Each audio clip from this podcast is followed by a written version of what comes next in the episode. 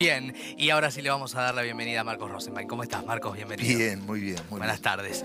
Bueno, eh, te metiste una vez más con la historia, con este caso con la historia de Eichmann en Argentina, eh, una historia de enmascaramientos, ¿no? Este, de, de borrar las huellas de lo que era su pasado como uno de los eh, pensadores del genocidio nazi.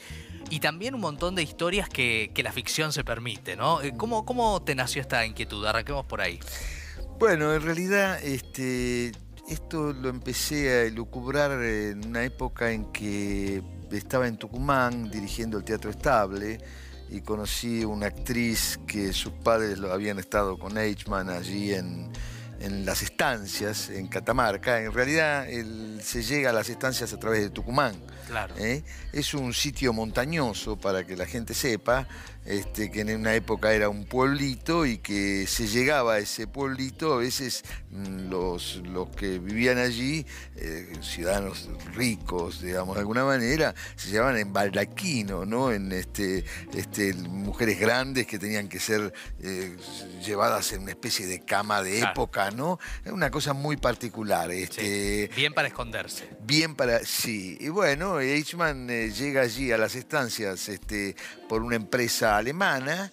Este, mm, él tenía ahí la idea era de construir una represa, una, una central hidroeléctrica. Y, y él tenía un cargo técnico, digamos, medir el río, digamos, una cosa así. ¿no? Para pasar desapercibido. Número Exactamente, dos. exactamente. Es que él se encargaba de pasar desapercibido siempre y de dejar pistas falsas. Exacto. Y además se valía de que sabía algo de hebreo e inclusive algunas cosas de yiddish. Entonces se hacía pasar como un ciudadano que inclusive amaba al pueblo judío.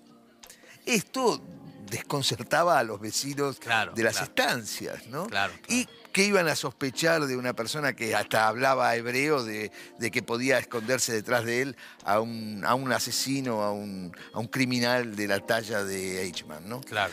Este, Y ahí conoce a una joven, ¿no? Este, eh, según tu historia. ¿no es Según mi cierto? historia. Según tu historia, por supuesto. Que son esas maravillas que permite la ficción. Bueno, es que uno se basa en eso, es decir, cuando yo este, tomo al ingeniero, es decir, toda obra tiene un ingeniero, o no, Se- seguramente, Sí. y un ingeniero tiene una niña de unos 12 años como hija, una hija, y bueno, este, te- te- se traba una relación, hay una historia a partir de eso, y, y- y algo fundamental en, que yo rescato, que tomo de Eichmann, que es la pasión por los ovnis los platos voladores y todo el estudio que tenían hecho. Inclusive en Alemania se construían este, especies de platos voladores. Los nazis eran, eran adeptos así este, incondicionales al, al- a todo lo extraterrestre. Inclusive la idea de Eichmann es el Cuarto Reich. El Cuarto Reich y inclusive con ciertos mensajes que podía llegar a recibir de los platos voladores. Claro, hasta ahí llegaba la locura, ¿no? Hasta ahí llegaba la locura. Sí, ahora, eh, la novela empieza, eh, y es, eso es, es impactante, ¿no? El inicio. Eh, empieza poniéndose en los zapatos de, de Eichmann en el momento previo a, a su este, final, ¿cierto? Vamos a decirlo de una manera.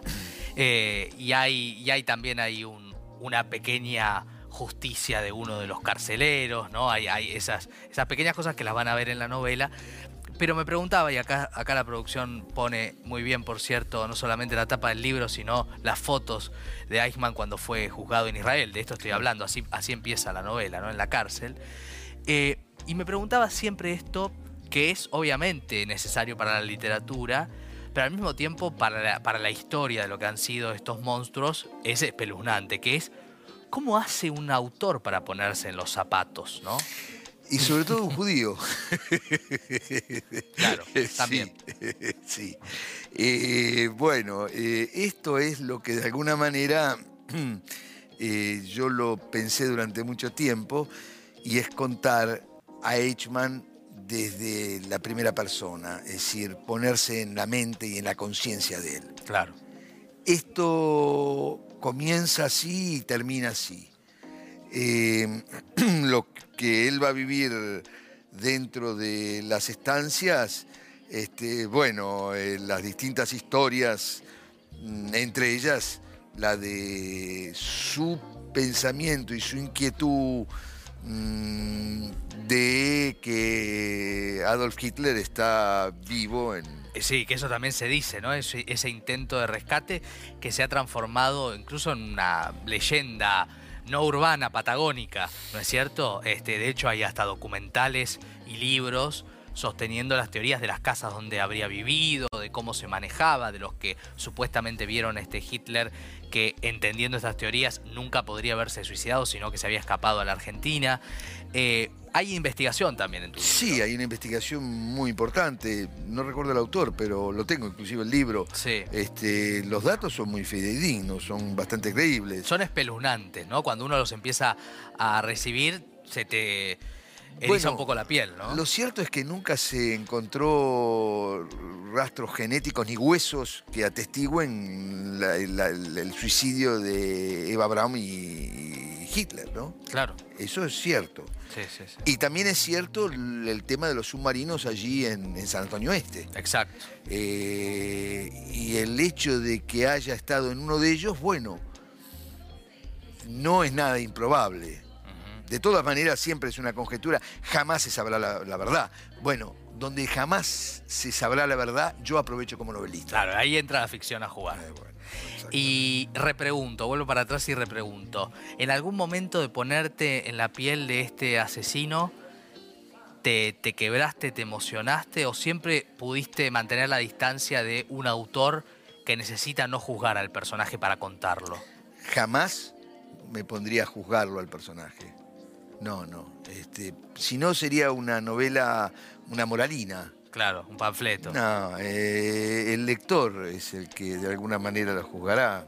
No, yo no, no, no. este, Pero sí, pero sí se sale de la novela, así como el lector, como autor, se sale distinto entendiendo este hecho, entendiendo este personaje, que como se entra. Te pregunto a vos como autor, claro. Es que es muy difícil de entender la, la bestialidad, la brutalidad. Es muy difícil. Claro. Es decir, eh, porque todo, eh, todo es irracional. Todo. Tal vez los relatos que yo por ahí más me comprometí son los relatos mm, de sus recuerdos en, en Auschwitz, ¿no? En su paso por Auschwitz y ese asesinato a una nena. Claro. Bueno, este, este, lo cierto es que Eichmann estaba en las estancias, este, la pasaba fenómeno. Era invitado por esta gente, esta actriz que conocí, los padres lo invitaban, era Ricardo Clemen. Claro. Y Ricardo Clemen, es más, este, eh, se despedía de ellos en francés. Este, este, tenía todo una. Y, El juego eh, de máscaras permanente. ¿no? Absolutamente. Y siempre, eh, desde que él huye de Alemania, en todos los lugares, est- est- está preso también, es- está preso, en todos los lugares deja pistas falsas. Eh, si, si él pensaba irse hacia el norte, deja dicho que va hacia el sur. Claro. Este, Hay una ingeniería en eso una también. ingeniería en todo. Y además porque no se contaba con una foto de él. Claro. Él las destruyó, contás vos. él destruyó todo. No, no había fotos. En realidad, este, en lo que siempre se trató este, de, en Eichmann, se trató siempre el hecho de cuando es apresado en Buenos Aires. Claro, claro. La es lo que más se conoce, la producción fílmica, novelística, etcétera, etcétera. Sí, sí, esto, esto es un universo no transitado, todo lo No, del norte. jamás se supo nada de su vida en Tucumán y en las estancias. Inclusive hay eh, varios túneles, un- uno de los túneles que se creía o se pensaba que por ahí él tenía proyectado la huida en caso de ser descubierto. Qué bárbaro. Todo estaba pensado. No había nada librado al azar. No, y ese túnel llega, se llega por la hija del ingeniero, Claro. este, que es una nena que la- lo conoce, conoce la zona, conoce ese lugar. Es decir, eh, no dista de ser algo descabellado que una nena lleve a alguien que no conoce las estancias y que además apasionado por el alemán, apasionado por la guerra. Porque acá lo nuevo de alguna manera es que hay eh, tres este, tucumanazos de esos básicos que eh, admiran, este, admiran a la guerra, admiran a Hitler, admiran el. Es decir, que, de una ignorancia absoluta, pero que son admiradores de la guerra, de, lo, de, las armas, de, lo, bélico. Claro, claro, claro. Este, y estos tres personajes van a ser importantes a lo largo de la novela. Sí. Eh, como también este, el comisario del pueblo y el cura. Total.